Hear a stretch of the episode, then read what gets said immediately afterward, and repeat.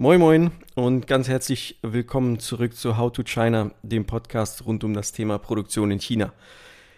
Heute möchte ich gerne auf ein Thema oder mehrere Themen eingehen. Und zwar habe ich mir überlegt, ich mache mal so eine QA, so eine Fragerunde. Und da habe ich mir aus den, tatsächlich aus den letzten Jahren teilweise vom Support-Team so ein paar Sachen zusammenstellen lassen. Fragen, die sich einfach häufen, ähm, die scheinbar sehr wichtig sind den Leuten, die mit uns zusammenarbeiten wollen oder ihr eigenes Business starten wollen, beziehungsweise Probleme bei der Produktion mit, mit China haben. Und ähm, dann habe ich noch ein paar private Fragen rausgesucht, also über mein privates Instagram-Profil und teilweise Freunde und Familie gefragt, was die eigentlich so interessiert. Und da sind so ein paar ganz witzige Sachen zusammengekommen und auch natürlich auch sehr interessante und wichtige Dinge die wir jetzt gemeinsam durchgehen. Deswegen würde ich gleich mit der ersten Frage starten. Und zwar ist das vielleicht für die meisten Zuhörer auch wichtig. Die letzten Monate oder Wochen äh, ging es viel um Corona, ging die Produktion von Masken. Jetzt möchte ich aber auf das eigentliche Business eingehen, was ich so mache. Und das ist genau die Frage, was genau machst du, beziehungsweise was macht dein Unternehmen? Und die Frage würde ich gerne so ein bisschen aufteilen in, in zwei Sparten. Und zwar zum einen produziere ich selbst für Unternehmen. Das heißt, ähm, ich oder meine, meine Kollegen übernehmen Projekte von Kunden, die bei uns anfragen, äh, weil sie Consumer Products, also Konsumgüter produzieren wollen, hauptsächlich Konsumgüter. Ähm, das heißt Plastikartikel, ähm, Haarbürsten, äh, Nagelbürsten, was haben wir alles? Haarschmuck, viel Haarschmuck, ähm, viele kleine Plastikartikel oder aus, aus, äh, aus Holz, Holzersatz bzw. Bambus wird viel angefragt. Mm, dann geht es auch viel, auch vieles, was wir machen, ist im Textilbereich oder Accessoires. Viele Caps machen wir, teilweise für YouTuber. Mm, Rapper haben wir damals betreut, beziehungsweise über das Unternehmen, für das ich damals gearbeitet hatte. Und ähm, das hat sich alles so mit in mein Unternehmen so ein bisschen rüber, äh, ein bisschen rübergeschwappt, beziehungsweise Teile habe ich mitgenommen. Ähm, ich betreue teilweise auch noch das Unternehmen, für das ich früher selbst gearbeitet habe. Da war ich angestellt als Brandmanager oder Produktmanager. Und genau, das sind, das sind Produkte beziehungsweise ähm, Produkt, Kategorien, die ich betreue.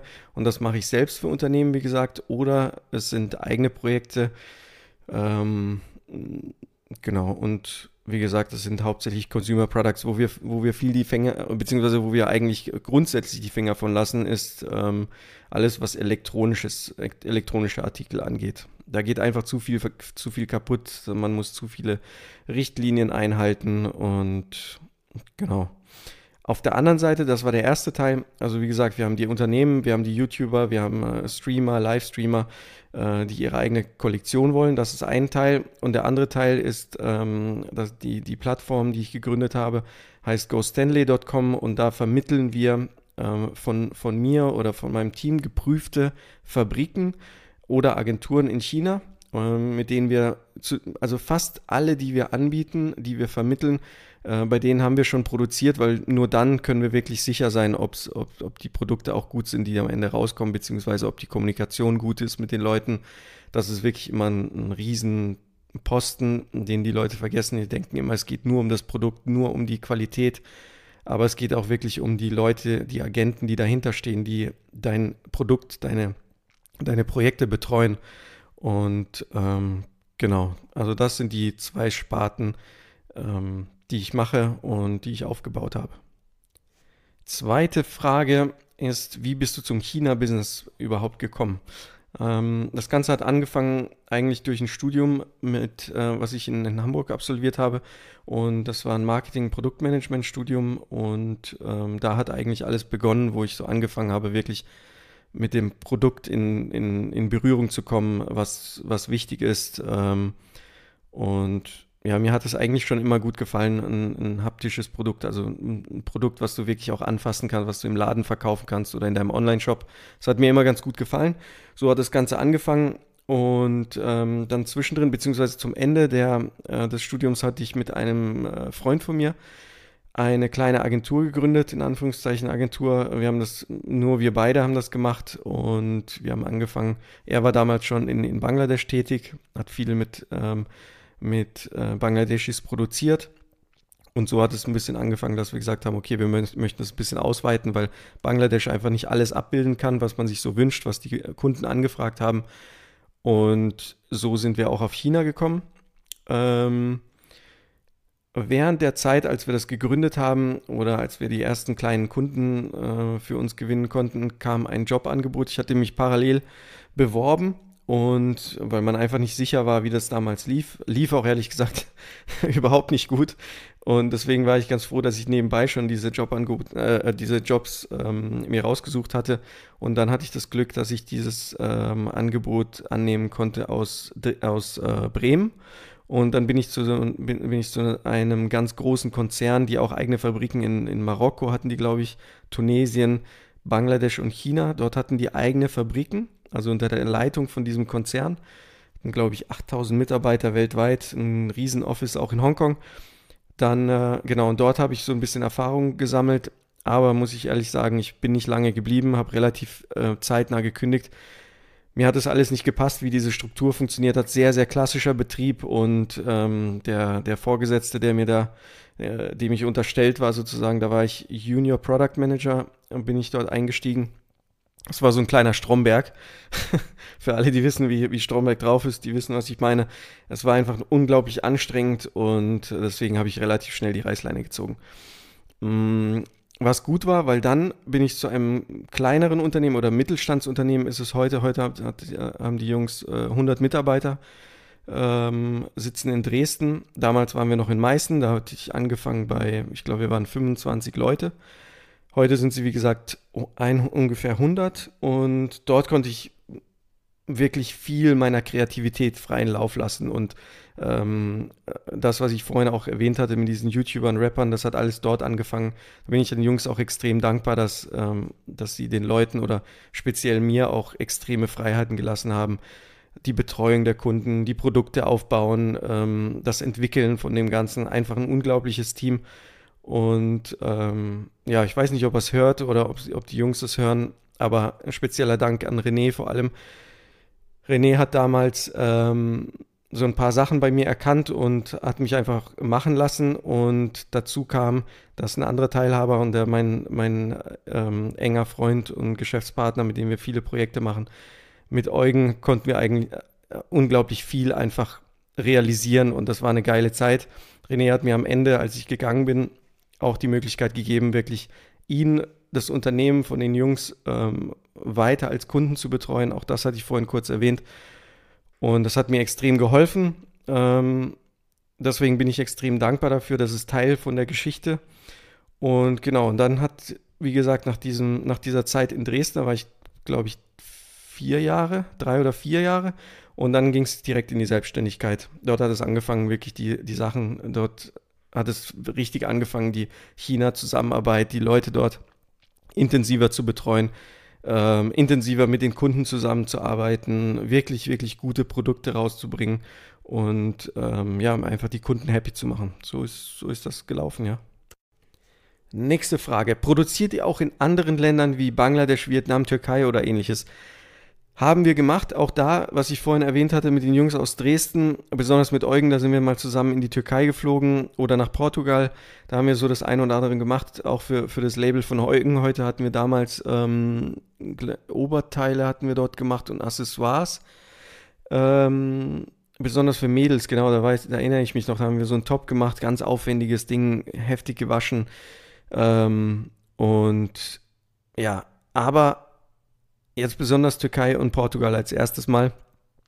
Ich und da kann ich auch für Eugen, glaube ich, sprechen. Wir haben uns viel darüber ausgetauscht. Wir fanden es beide extrem anstrengend, weil die Leute sind einfach anders. Wir kannten das China-Business und China ist einfach dafür bekannt, einfach so für dieses zuvorkommende, äh, dieses schnelle Arbeiten, extrem flexible Arbeiten, auf den Kunden einzugehen und wirklich die Sachen, die man im Kopf hat, umzusetzen. Das ist gerade für kreative Leute extrem wichtig und damals haben wir nur in, in sehr, sehr kreativen Prozessen oder Projekten gearbeitet und sehr, sehr emotionalen Produkten, das heißt nämlich Textilien und äh, T-Shirts, äh, Hoodies und alles, was dazugehört. Ähm, und da braucht man einfach Leute, die, die Bock haben, auch das umzusetzen, was, was auch wirklich der Kunde will und was der Kunde sagt. Und ähm, das, das hat in der Türkei und Portugal nicht wirklich so gut geklappt. Außerdem hat es relativ lange immer gedauert. Äh, Kommunikation ist, ist, ist nicht, hat nicht so gut geklappt. Ich war mehrmals dort in der Türkei, auch dann ein paar Mal alleine. Und ähm, ja, in, in, Portugal dasselbe. Das ist halt, ja, es ist ein bisschen lazy, das Ganze, ne? Und gerade Portugal, so dieses südländische, das, ja, das ist unsere Erfahrung, was wir gemacht haben. Äh, kann natürlich auch immer anders laufen, aber mh, mm, deswegen würde ich persönlich davon abraten, beziehungsweise die, die haben ihre Stärken. Also wenn du jetzt zum Beispiel Italien nimmst, ähm, da geht es natürlich viel um Denim und also um Jeans und Waschungen und das Ganze. Da, da sind die extrem stark. Man kann kleine Stückzahlen ordern, ähm, zahlt dafür natürlich ein bisschen mehr. Aber wenn man wirklich auf, auf hochwertige Produkte geht, dann würde ich das schon sagen. Heißt nicht, dass China das nicht kann. Im Gegenteil, die können das genauso gut, meiner Meinung nach. Es hat nur viel mit viel Energie äh, oder man muss viel Energie reinbringen, weil die äh, Chinesen das verstehen müssen. Die müssen den Markt verstehen. Die verstehen natürlich Europa an sich. Die wissen, wie schwer der deutsche oder europäische Markt an, Markt an sich ist. Aber es ist immer so ein bisschen mehr Arbeit. Ähm, genau. Und Bangladesch, Vietnam. Vietnam weiß ich, wir machen ja viel Caps, also Baseball-Caps. Vietnam weiß ich, dass die extrem stark in, in Baseball-Caps sind aber irgendwie hat es noch nie so richtig geklappt. Ich war nie zu 100% zufrieden mit den Lieferanten, die ich damals gefunden hatte oder die mir empfohlen worden sind. Und Bangladesch, Bangladesch war ich letztes Jahr oder ja, ein, vor eineinhalb Jahren mit dem Kollegen, den ich vorhin schon kurz angesprochen hatte, mit dem ich die Agentur gegründet habe. Der hat immer noch ähm, äh, Geschäfte in Bangladesch und er hat Lidl eine lange Zeit betreut, heute nicht mehr. Damals wollte ich mir das einfach mal anschauen, wie das abläuft, weil eine monströse Stück, Stückzahlen, unglaubliche Dumpingpreise und ich wollte das wirklich live erleben, wie das ist. Und ähm, eine Frage ist auch immer, ja, wie ist das mit Kinderarbeit in China? Ich wollte bewusst auch nach Bangladesch, weil ich das vorher noch nie gesehen hatte, ähm, wie das dort aussieht. Und äh, da kann ich euch, was ich zumindest gesehen habe, wir waren in der Zara und H&M-Fabrik und äh, Pull&Beer, gehört ja alles, also Zara und äh, Pull&Beer gehört ja zusammen in die Textgruppe. Mm, dort waren wir, wir haben das angeschaut, extrem saubere Produktionsstätten, noch nie so eine riesige Produktionsstätte gesehen. Über, über fünf, sechs Stock, Stockwerke, aber richtig hochmodern und sauber und die Leute kamen mir extrem entspannt vor. In, in der sechsten Etage oder fünften, wo das war, äh, sind die sogar auf den, auf den ähm, Stoff, äh, ausgelegten Stoffbahnen, äh, haben die getanzt, mehr oder weniger, haben laute Musik gehabt der Factory Boss ist mit uns rumgelaufen und es sah nie so aus, als wenn die irgendwie angestrengt waren oder, oder ja, dass der Factory Boss irgendwie hinterher war und äh, unangenehm zu den Leuten war. Im Gegenteil.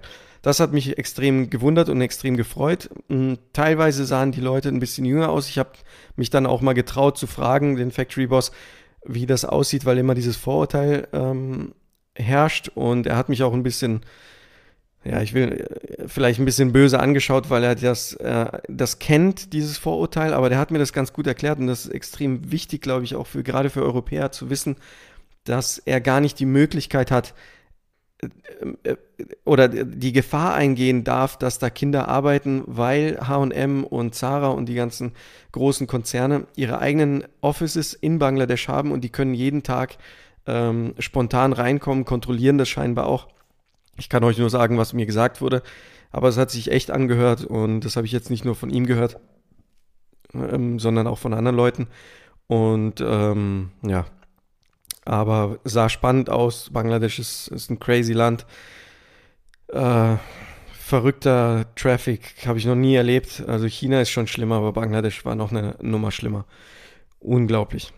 Ähm, genau, das war die Frage, ob wir auch in anderen Ländern produzieren, beziehungsweise wir produzieren aktuell nur noch in China, um das ab, abzuschließen. So, das ist eine Frage, die relativ häufig von jüngeren Leuten kommt. Und da möchte ich gerne auch so ein paar Tipps mitgeben, äh, weil das ist wirklich eine Frage, die sehr, sehr häufig auftritt, auch in der Kombination. Und zwar, welchen Tipp hast du für jemanden, der gerade am Anfang steht und sein eigenes Textillabel starten möchte und das auch in Kombination mit chinesischen Lieferanten? Also deswegen meine ich die Kombination erstens ähm, gerade am Anfang und die meisten wollen dann gerne so ein Textillabel, so ein Modelabel ähm, kreieren. Ähm, als erstes würde ich sagen, Durchhaltevermögen. Wenn man wirklich überlegt, in China zu produzieren und, oder vielleicht das Kapital hat oder weiß nicht, einen Sponsor hat, der sagt, ich glaube an die Idee, ähm, heißt es trotzdem nicht, dass es einfach wird. Das, da muss man wirklich Durchhaltevermögen haben. Ähm, und China hat sich, hat sich zwar gebessert, was die Stückzahlen angeht, aber es ist immer noch relativ hoch für den Staat, auch wenn, wenn, wenn, das, wenn das Kapital relativ hoch ist. Wie gesagt, wenn, wenn, wenn ein Sponsor dahinter steht, dann würde ich trotzdem zu anderen, ähm, zu anderen Möglichkeiten äh, zurückgreifen, weil es, es gibt andere Sachen, komme ich gleich dazu. Ähm, außerdem würde ich sagen, Kapital zusammenhalten. Nicht immer gleich zu sagen, hier, es muss jetzt alles sein, der, der Online-Shop muss voll sein mit, mit äh, T-Shirts, Hoodies, Caps, Accessoires, Jeans, äh, kurzen Hosen und so weiter sondern wirklich mit den Basics starten, das, was die Leute gerne kaufen. Und das sind zum Beispiel T-Shirts im Allgemeinen, ähm, Hoodies, klar, die sind am, am Anfang immer ein bisschen teurer, aber wirklich mal mit, mit ordentlichen T-Shirts zu starten, dann ein paar Accessoires rauszusuchen, erstmal zu sehen, wie das Ganze ankommt und ähm, ja, das Kapital zusammenhalten bzw. in Marketing investieren. Äh, das ist im, im, gerade beim Start viel wichtiger, weil warum sollte noch jemand oder warum sollte jemand auf dieses neue Label zugreifen? Es gibt so viele, es ist voll, wir werden zugemüllt mit irgendwelchen Informationen und ähm, es muss wirklich was sein, was, was dich widerspiegelt, was dir wichtig ist, äh, wo du wirklich zu 100% dahinter stehst und nicht noch ein, ähm, ein Streetwear-Label, sondern wirklich was mit, mit, mit Substanz dahinter. Ähm, und genau, ich würde, was ich vorhin gesagt hatte, ich würde anders anfangen. Ich würde Rohlinge kaufen. Das heißt, Rohlinge gibt es von ganz großen Anbietern. Ihr müsst nur eine, eine, ähm, ein Gewerbe anmelden, dann könnt ihr euch bei äh, zum Beispiel L-Shop, l-shop.de, glaube glaub ich, ist die Webseite. Da ist eine riesen Auswahl von T-Shirts. Ich habe die damals selbst auch bedruckt, das ist aber jetzt schon 15, Anfang 20 war ich mit 15 Jahre oder so 10, 15 Jahre her. Ähm, und da waren die schon okay. Ähm, aber heute haben die richtig, richtig gute Qualitäten. Also so Bio-Baumwolle, gewaschenes Zeug, Vintage-Look, coole Oversize-Schnitte. Das heißt, da würde ich erstmal drauf zurückgreifen, weil äh, den Kunden interessiert es am Ende nicht, ob, ob das jetzt von diesem Shop gekauft wurde oder speziell gebaut. Natürlich ist es immer ein anderes Gefühl und ähm, aber für den Start würde ich definitiv auf sowas zurückgreifen. Und was viele auch immer denken, es muss immer so ein fancy Druck sein vorne drauf oder es muss äh, spezielle Art von Print sein, also von der, von der Herstellung des Prints. Da würde ich auch sagen, Standard Siebdruck, Siebdrucke sind auch ähnlich wie äh, das, was ich eben gesagt hatte zu L-Shop, dass die damals schon gut waren, aber heute wirklich Top-Qualität liefern.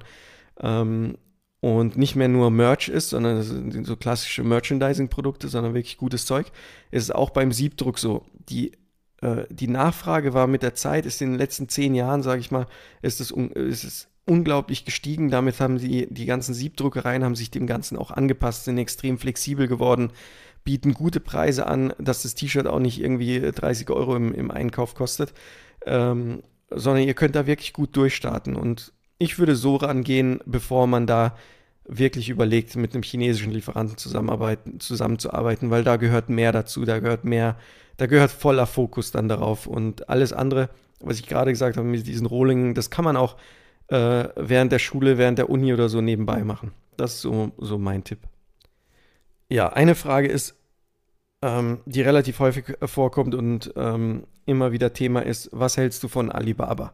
Also Alibaba.com, der Plattform für Vermittlung von Produktionsstätten auch in China, beziehungsweise die Produktionsstätten präsentieren sich darauf, also, äh, was, sie alles, was sie alles können und was sie anbieten. Ähm, grundsätzlich großartiges Produkt, großartige äh, Plattform, weil es unglaublich viel ähm, Auswahl gibt. Das heißt, du bist nicht eingeschränkt, was das Ganze angeht. Du kannst wirklich nach allem suchen, was du brauchst. Du kannst auch äh, sagen, dass du, du, du hast zum Beispiel ein Textillabel, aber möchtest jetzt mit Accessoires anfangen und dein Textillieferant kann natürlich nur Oberteile oder vielleicht auch noch Hosen oder das Ganze. Alles, was im Textilbereich, Jersey und sowas, Baumwolle angeht, ähm, das kann er umsetzen, aber Accessoires wie Schlüsselanhänger aus Metall zum Beispiel kann er nicht. Und du möchtest aber kleine Stückzahlen, ähm, da ist Alibaba oder Alibaba Express, äh, AliExpress ganz gut.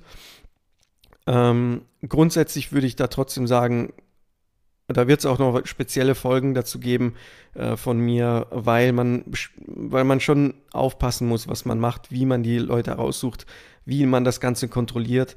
Und ich hatte vor kurzem erst einen Kumpel von mir, er ist Zahnarzt, der hat erst äh, vor kurzem gefragt, was ich davon halte, beziehungsweise hat mir die Links rübergeschickt ob er sicher sein kann, dass das Produkt auch wirklich ankommt, was er haben will. Und ich habe ihm dazu geraten, grundsätzlich, egal was er macht, egal was das Budget ist, es sollte immer so ein bisschen ein Puffer da sein oder mit ins Budget eingeplant werden. Ähm, und das ist eine Quality Control. Da habe ich ihm auch einen Kumpel von mir, mit dem hatte ich auch einen Podcast gemacht. Habib, Habib ist, ähm, hat sein eigenes Quality Control Management ähm, in, in, in China gegründet. Er sitzt in Shenzhen und ähm, das kostet 280 Dollar. Egal, also der, der, hat so ein Komplettpaket, das kostet 280 Dollar, das mache ich immer mit ihm. Ähm, wenn ich eine Factory neu finde oder wenn ich ein Produkt, auch wenn ich mit denen lange arbeite, trotzdem schicke ich äh, Habib oder einen seiner Jungs und Mädels, schicke ich dort in diese Factory, um dann den le letzten Check zu machen. Während der Corona-Zeit ging es viel darum, Zertifikate checken zu lassen, beziehungsweise ob es die Lieferanten auch wirklich gibt. Und 280 Dollar sollten wirklich drin sein, um sicher zu sein, dass dieser, Lam äh, dass dieser Lieferant auch wirklich da ist, wo er sagt, dass er ist. Dann, dass er die Zertifikate hat, wenn ihr die braucht die wenigsten, äh, denke ich mal, brauchen, brauchen von euch Zertifikate. Es geht eher um äh, Muster, die werden gecheckt von, von Habibs Leuten. Äh, QCadvisor.com heißt die Webseite. Verlinke ich auch später mal in den Show Notes oder in, in einen der andre, äh, ersten Folgen rede ich, wie gesagt, im Interview mit, mit Habib und ähm, da kriegt ihr echt viel Informationen, wie das Ganze abläuft. Ihr kriegt einen unglaublich detaillierten Plan und da kann ich euch, euch eins sagen, es ist selbst wenn ihr vor Ort seid, selbst wenn ich jetzt zum Beispiel drüben bin und immer wieder äh, die letzten acht Jahre bin ich fast jede, nee, die letzten acht Jahre bin ich mehrfach im Jahr äh, in China und schaue mir das an und äh, kontrolliere die Produkte, die dort rausgehen. Und ich schaffe es nach der ganzen Zeit nicht, sowas aufzubauen, was Habib vollen Fokus natürlich drauf hat, auf seine Company, beziehungsweise wie er das Ganze aufgeschlüsselt hat, welche Dokumente du bekommst. Ähm, und er hat immer ein bis zwei Leute, kriegst du dazu, und die sehen einfach mehr, als, als wenn du selbst vor Ort bist. Das heißt, es lohnt sich wirklich. Ähm, es gibt so ein paar Tricks, die man anwenden kann bei Alibaba, dass man wirklich nach dem Lieferanten sucht und nicht nach dem Produkt, weil dann bekommt man weniger angezeigt, sondern jeder Lieferant hat nämlich die Möglichkeit, verschiedene Produkte anzuzeigen, dann kriegst du Millionen von Produkten, da, da wirst du verrückt. Ähm, musst, musst den, den Filter relativ gut nutzen, das heißt, du suchst dir wirklich auch eine Area aus, in der du produzieren willst, Nord, Süd, China oder wo auch immer du hin möchtest. Ähm, und wie gesagt, dazu werde ich aber nochmal eine, spezie eine spezielle Episode oder ein YouTube-Video dazu machen. Genau, das ist das, was ich von Alibaba halte. Grundsätzlich gute Idee, man muss nur auf die, auf die Kleinigkeiten auf, aufpassen. Ähm, man muss sich die, die Payment Terms anschauen, wie man bezahlen kann. Und ansonsten, es gibt Fake, es gibt es überall. Aber ein bisschen aufs Bauchgefühl hören, anfangen mit den Leuten zu kommunizieren, Muster schicken lassen und dann äh, kann man schon ganz, ganz sicher sein, dass das funktioniert. So, geht weiter mit, wie ist es eigentlich so, mit Chinesen zusammenzuarbeiten? Ähm, eigentlich großartig, weil sonst würde ich es nicht so lange machen, weil sonst würde ich es nicht ähm, gerne machen und ähm, sonst würde ich auch nicht immer wieder hinfliegen, um auch die Leute zu treffen, nicht um zu kontrollieren oder äh, immer neue Factories zu finden, sondern wirklich auch mit den Leuten sich auszutauschen, einfach ein Businessverhältnis aufzubauen und das Ganze vielleicht auch ein bisschen persönlicher hinzubekommen. Ähm, ja, und großartig, weil es einfach anders ist. Es ist also wenn ihr die Möglichkeit habt, mal rüber zu fliegen, auch wenn es zum Urlaub machen ist, es ist eins der spannendsten Länder wirklich, weil es, weil es, es ist so, so anders als hier und ähm, es ist einfach unglaublich spannend zu erkunden. Die Leute sind, sind großartig. Äh, klar, es gibt immer irgendwelche Idioten, das ist wie bei uns. Aber grundsätzlich ist, ist, das, ist das schon, schon richtig cool. Ähm, ja, ansonsten, wie ist es mit denen zusammenzuarbeiten? Ich würde fast sagen, bei uns sagt man ja, viele Köche ver verderben den Brei. Dort ist es eher so, viele Köche versüßen den Brei, weil wirklich, egal wo du hinkommst, es, es, sind immer mehr Leute, die vielleicht das Gleiche wie in Deutschland machen, aber es sind immer mehr, die dafür verantwortlich sind, immer mehr, die, ähm, die mitarbeiten. Und da ist es viel so dieses Zusammen Zusammenhalten, dieses, ähm, dieses klassische Denken in China ist, zusammen erreicht man einfach mehr. Immer in, in Gruppen funktioniert dort alles. Sie machen selten etwas alleine, passiert alles in Gruppen und ähm, das ist wirklich eine Stärke, die sie haben, beziehungsweise das ist das sieht man einfach, da sieht man den Unterschied zu uns zum Beispiel. Ähm, dann sind sie unglaublich fleißig. Sie sind nett, klar, es ist ein Businessverhältnis immer noch, aber auch die Leute, die du auf der Straße triffst, ähm, schnell, auf jeden Fall sehr schnell in der Umsetzung. Und äh, was das Wichtigste eigentlich an China sind zwei Punkte, ist die Flexibilität und die Vollstufigkeit.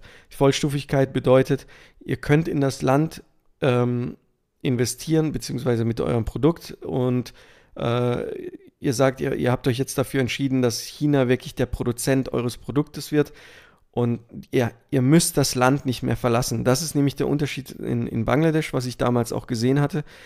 Bangladesch ist gut in schnell viele Leute auf ein Produkt loslassen und das wird dann abgearbeitet, zum Beispiel zusammennähen. Dort, dort in Bangladesch passiert vieles mit, Näher, äh, mit Nähern. Das heißt, dort wird viel zusammengenäht, aber es wird nicht entwickelt. Es wird nicht, es gibt keine Innovation. Das kommt alles aus China.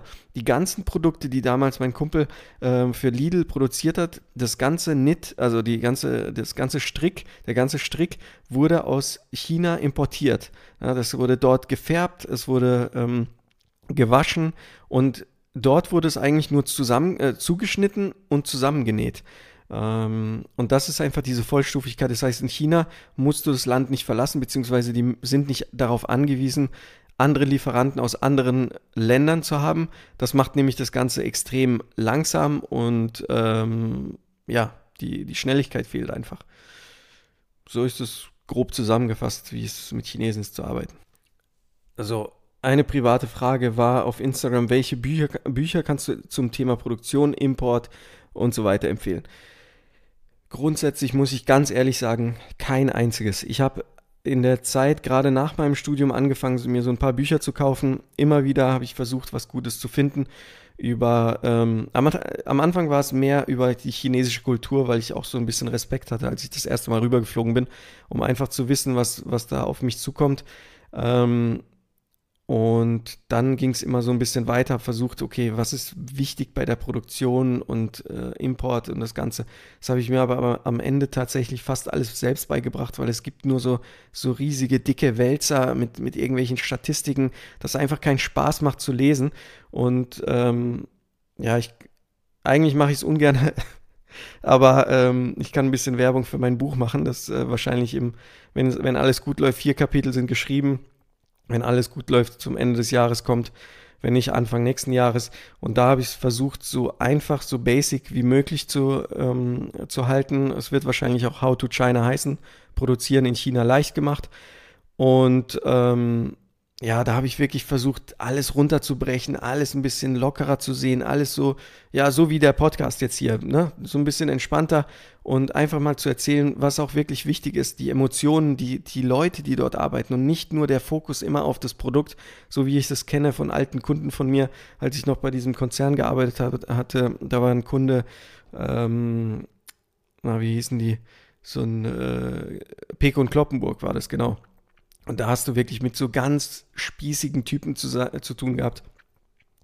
Und die haben einfach dieses, dieses, äh, diese dicken Wälzer so ein bisschen wiedergespiegelt, so dieses klassische Arbeiten, äh, absolut unentspannt, nur auf die, nur auf die Zahlen schauen und ja, ich, ich glaube, da gehört mehr dazu, um wirklich gute Produkte zu produzieren, als, als dass man jetzt nur sagt, ja, man muss, man muss den, den Preis drücken, aber das, das großartigste Produkt daraus äh, pressen. Und so einen Kunden habe ich aktuell, der, der raubt mir auch wirklich den letzten Nerv. Ähm, aber ja, ist ein sehr, sehr großer Kunde und muss halt weitergehen. Genau, und wie gesagt, Buch kommt. Ähm, ich bin gespannt, wie es ankommt. Ja, nächste Frage ist, was muss ich beim Importieren von Waren aus China beachten? Äh, da sind viele Punkte, die man beachten muss, aber wenn man auch da die Basics erstmal nimmt und sagt, ähm, äh, was ich bei vielen gemerkt habe, die haben was bestellt, haben auch ihr Kleingewerbe zum Beispiel oder als Selbstständiger angemeldet, ähm, als Einzelunternehmer, haben dann aber vergessen, die EORI-Nummer zum Beispiel zu äh, beantragen.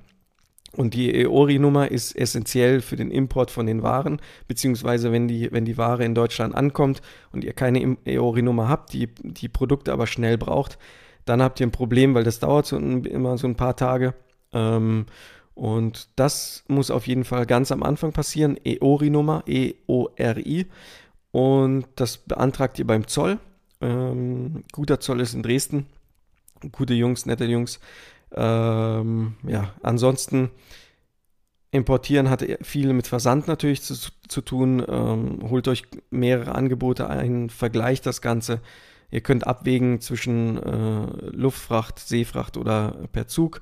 Da könnt ihr auch sehen, wie wichtig euch oder wie schnell die Ware da sein muss. Das ist natürlich auch eine Kostenfrage. Und ansonsten ist es noch wichtig, zu checken, ob der Lieferant eine, ähm, eine Versicherung hat für die Produkte, wenn sie versendet werden, oder ob ihr das vielleicht auch selber macht. Ich zum Beispiel, klar, bei mir ist es ein bisschen anders. Ähm, ich habe schon vor vielen Jahren eine eigene Versicherung an ähm, äh, mir ähm, empfehlen lassen, Transportversicherung, wo ich dann wirklich auch abgesichert bin für Piraterie oder wenn, wir hatten es zum Beispiel einmal, dass, dass ein Kran auf, auf ein äh, Schiff gefallen ist und dann ist der, ist der, äh, ist der Container über Bord gefallen in den Hafen rein und das hat dann alles ewig verzögert, beziehungsweise teilweise waren die Produkte kaputt. Das wird dann alles äh, teilweise von der Reederei übernommen, aber es gibt wirklich auch Fälle, wo dann die Versicherung greift, die ihr vorher abgeschlossen habt. Auf solche Sachen würde ich achten, dann, dann seid ihr safe. Ja, eine kurze Frage. Ist es sehr aufwendig, ein Visum zu beantragen? Hm, ist es nicht. Ihr solltet es nur, also es kommt darauf an, wenn ihr es schnell haben wollt, dann gibt es Agenturen dafür. Würde ich aber abraten, besonders wenn ihr aus Berlin kommt, dann, dann macht es Sinn, das selbst zu machen, weil hier ist das Konsulat direkt, das chinesische Konsulat und äh, ist direkt in Mitte. Und wenn ihr, wenn ihr von weiter weg kommt, dann könnt ihr es auch über eine Agentur machen, die dann die ganze Abwicklung für euch machen. Ist natürlich äh, zehnmal oder fünfmal teurer ähm, ist euch überlassen, aber halt auch ein bisschen entspannter. Am Anfang das erste Visum ist sehr schwer oder schwieriger zu bekommen. Ihr könnt nur als, ähm, als äh, Besucher sozusagen einreisen. Und da müsst ihr auch angeben, wo ihr wohnt, wann ihr wo seid. Das ist alles so ein bisschen kontrolliert. Ähm, welchem Hotel ihr seid, äh, wo ihr in welcher Stadt seid. Das muss, das muss schon ordentlich angegeben werden. Bei mir ist es jetzt so über die Jahre gekommen. Ich habe ja ein Business-Visum, das verlängert sich immer beziehungsweise das läuft immer ein Jahr, dann muss es erneuert werden und da muss man weniger angeben und besonders wenn es dann halt schon häufiger ausgestellt worden ist, dann wird es, wird es einfacher. Aber grundsätzlich China ist kein einfaches Land zum Einreisen. So, und zum Abschluss eine Frage, die eigentlich eher äh, oder oftmals im Freundeskreis gestell, gestellt wird, und zwar Essen Chinese, Chinesen Hunde. ähm, ja, es ist ein bisschen dubios und ich habe es einmal tatsächlich versucht, beziehungsweise ich habe ich hab eine Agentin von uns gefragt, äh, esst ihr denn gerne Hunde? Und sie hat mich mit Riesenaugen angeschaut und hat gemeint, oh mein Gott, nein, nein, nein, äh, ist grausam. Die lieben Hunde tatsächlich und äh, ich kenne auch viele, die Hunde zu Hause haben, gehen auch super lieb mit den Hunden, Hunden um. Ähm, es gibt tatsächlich das ein oder andere Gourmet-Restaurant, so schlimm es für uns ist, aber es ist halt so, ähm, die das anbieten, beziehungsweise teilweise auch im Landesinneren, tief im Landesinneren, aber da geht es auch wirklich um äh, teilweise ums Überleben und ähm, ja, aber in den Städten, also die Leute sind nicht, es ist nicht so, wie, wie wir immer das, äh, das, das, diese, dieses, dieses Bild von Chinesen haben. Äh, die fressen da drüben Hunde und ist alles ekelhaft. Das hatte äh, mit Corona ist natürlich alles ein bisschen schlimmer natürlich noch für die Chinesen gekommen. Jeder sagt natürlich, ja, es kann ja nur aus China kommen, dass das jetzt da passiert ist. Das macht das Ganze nicht einfacher, aber es kann sein, der, der Großteil tut es aber nicht, würde ich jetzt einfach mal behaupten. So, das war's. Ist doch länger geworden, als ich dachte. Ähm, ihr könnt mir auch gerne eure Fragen schicken, die euch interessieren per E-Mail oder per Instagram. Ich verlinke alles in den Show Notes. Könnt ihr nochmal reinschauen und ähm, auch die anderen Links zu der Quality Control im Ganzen findet ihr alles in den Show Notes. Vielen Dank fürs Zuhören. Ähm, bis zum nächsten Mal. Danke.